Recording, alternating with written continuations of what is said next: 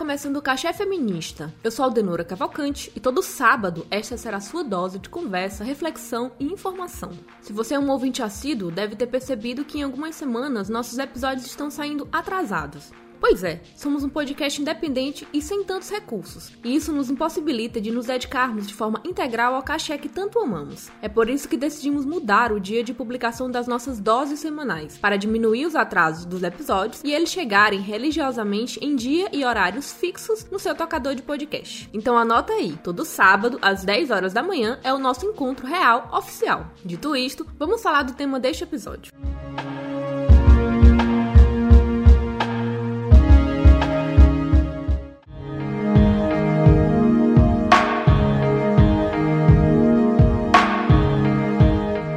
Todos os seres humanos nascem livres e iguais em dignidade e em direitos. Dotados de razão e consciência, devem agir uns para com os outros em espírito de fraternidade. Esse é o artigo número 1 da Declaração Universal dos Direitos Humanos, adotada e proclamada pela Assembleia Geral das Nações Unidas em 10 de dezembro de 1948. Ela estabelece pela primeira vez a proteção universal dos direitos humanos. O documento é um marco na história dos direitos humanos no mundo e já foi traduzido em mais de 500 idiomas. Ao longo dos anos, a Declaração dos Direitos Humanos inspira a elaboração de constituições de muitos estados e democracias e se tornou uma norma a ser alcançada por todos os povos e nações. Muito se tem discutido a real função e necessidade da defesa e garantia de direitos humanos. Em um mundo cada vez mais polarizado, com nossas democracias aos farelos, extremistas associam a defesa dos direitos humanos a grupos políticos de esquerda e argumentam também que defender os direitos humanos é defender bandido. Aqui no Caché, estamos do lado de quem acredita que os direitos humanos é universal para todas, todos e todes que se sentem ameaçados em qualquer circunstância. Mas, em tempos de que precisamos explicar o óbvio, estamos aqui para responder responder a pergunta que você já viu no nome desse episódio: De que servem os direitos humanos? O Cachê Feminista de hoje está começando e eu te convido a refletir comigo sobre isso. Vamos lá?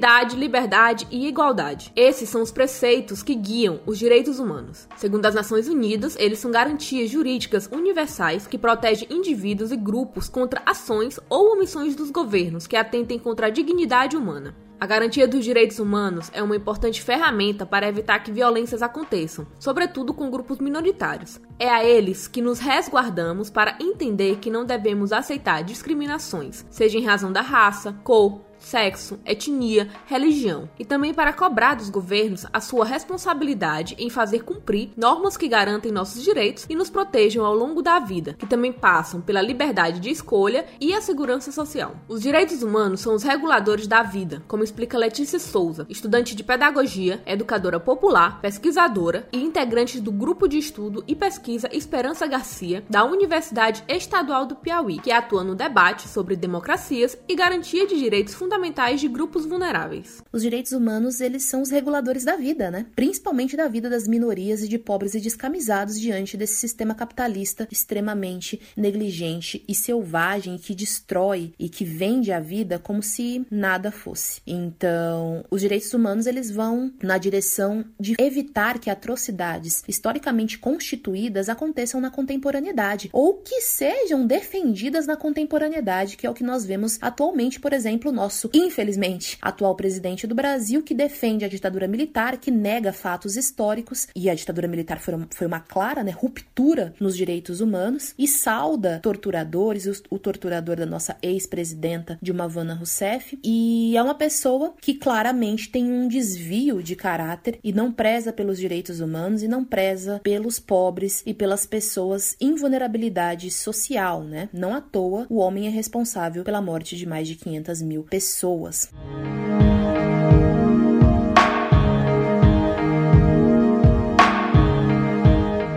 Negros, mulheres, indígenas, pobres. Todas as pessoas que estão em vulnerabilidade social são os mais afetados com o ataque aos direitos humanos, quando são desassistidas e, consequentemente, ficam mais suscetíveis a sofrerem ataques de desvalorização dos direitos humanos. Quantas vezes nós, enquanto comunidade negra, não denunciamos o racismo e, e é posto como uma injúria racial, algo menor? Quantas vezes um LGBTQIA denuncia a homofobia, a lesbofobia, a transfobia e outras fobias e é visto como algo supérfluo? Quantas vezes um indígena não denuncia o racismo e ele é silenciado? Então, essas minorias sociais são as que são diretamente afetadas por esse por essa desvalorização dos direitos humanos e a desvalorização dos direitos humanos aí parafraseando Darcy Ribeiro e colocando um pouquinho de mim também, é um projeto, né? É você é, deslegitimar e você dizer que direitos humanos é coisa de vagabundo, é coisa de bandido e quem defende direitos humanos é tão bandido quanto, é um projeto né? Há método nesse projeto e é fazer com que quem depende diretamente dos direitos humanos, quem depende diretamente das políticas vinculadas aos direitos humanos, é, seja,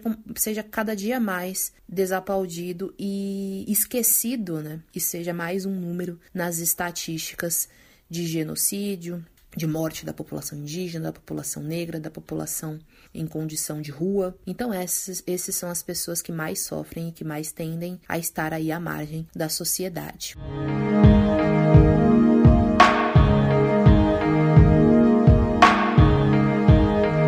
Esses questionamentos e indignações que você ouviu agora são da Letícia, a pesquisadora que ouvimos no início desse episódio. Sua fala vai de encontro com o que aponta o relatório sobre direitos humanos no mundo, divulgado pela Anistia Internacional neste ano. O documento afirma que os riscos para defensores e defensoras dos direitos humanos no Brasil aumentou no último ano, em 2020. Obstáculos à liberdade de expressão na mídia, ataques e assassinatos a defensores de direitos humanos, negligência à proteção dos recursos naturais, aumento da violência contra as mulheres. Todos Todos esses casos foram constatados pelo relatório quando se fala de Brasil. O relatório da Anistia Internacional também aponta que, abre aspas, a pandemia expôs desigualdades profundas na sociedade brasileira, atingindo de modo desproporcional aquelas comunidades que já eram discriminadas. Além disso, o fato de o presidente negar constantemente a gravidade da pandemia da Covid-19 só fez agravar a situação. Fecha aspas. Diante desse contexto brasileiro, a Letícia, pesquisadora que citamos no outro bloco, assume que é difícil se falar em direitos humanos,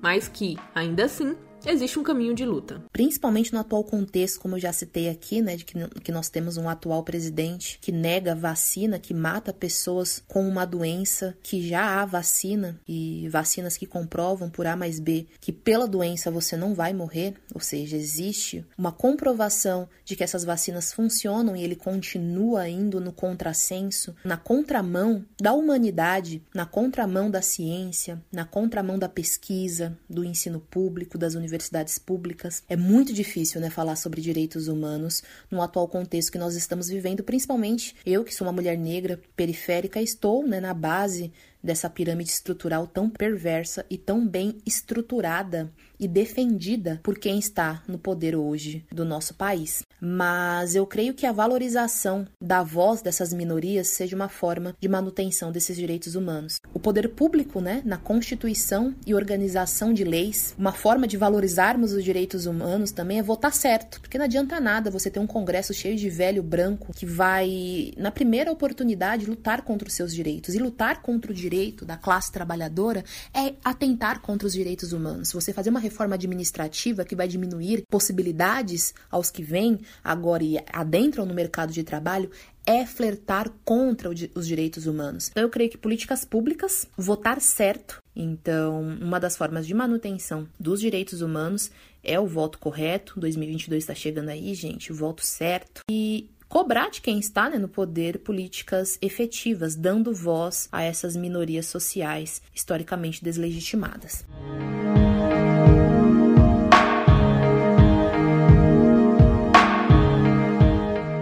Preciso que lutemos para que os direitos humanos sejam assegurados de forma universal a todos os grupos sociais. São esses direitos que garantem os aspectos básicos da vida humana. Defender os direitos humanos não é apenas defender bandidos. Aliás, é inclusive defender bandidos, porque todo mundo deve ter direito à vida com dignidade, liberdade e igualdade, como falamos no início. No encerramento deste episódio, reforçamos o quanto os direitos humanos são importantes para a sociedade. Espero que você que esteja nos ouvindo repasse essa conversa para quem não acredita nos direitos humanos. Isso também faz parte da luta.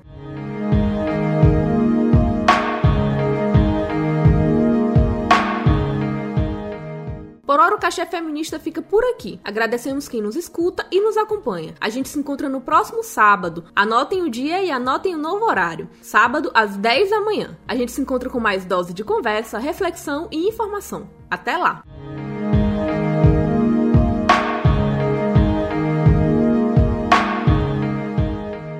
Este episódio foi produzido por Ananda Mate, Aldenora Cavalcante e Jade Araújo. Roteirização e apresentação, Aldenora Cavalcante. Com a edição e mixagem de áudio, Jade Araújo. E música original, Perdu Voyage. O Cachê Feminista é uma realização da Malamanhadas Produtora.